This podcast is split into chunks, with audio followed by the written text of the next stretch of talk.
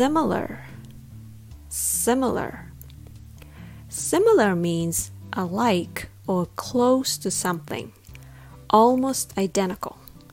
The words that means the same or similar to another words are called synonyms. I like to look up synonyms when I need a better word choice to describe something. You can increase your vocabulary and broaden your expression. Similar is pronounced with a rhythm with the first syllable stress. It goes like ta-da, similar.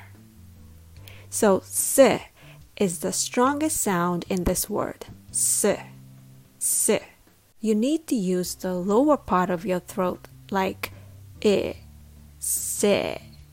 And as you keep the i sound, close your mouth and hum like this. Mm. Got it? Sam. Now you can open your mouth and release the air. Mm. Mm. Lastly, you need to add L and R cluster. U, er, ler, ler.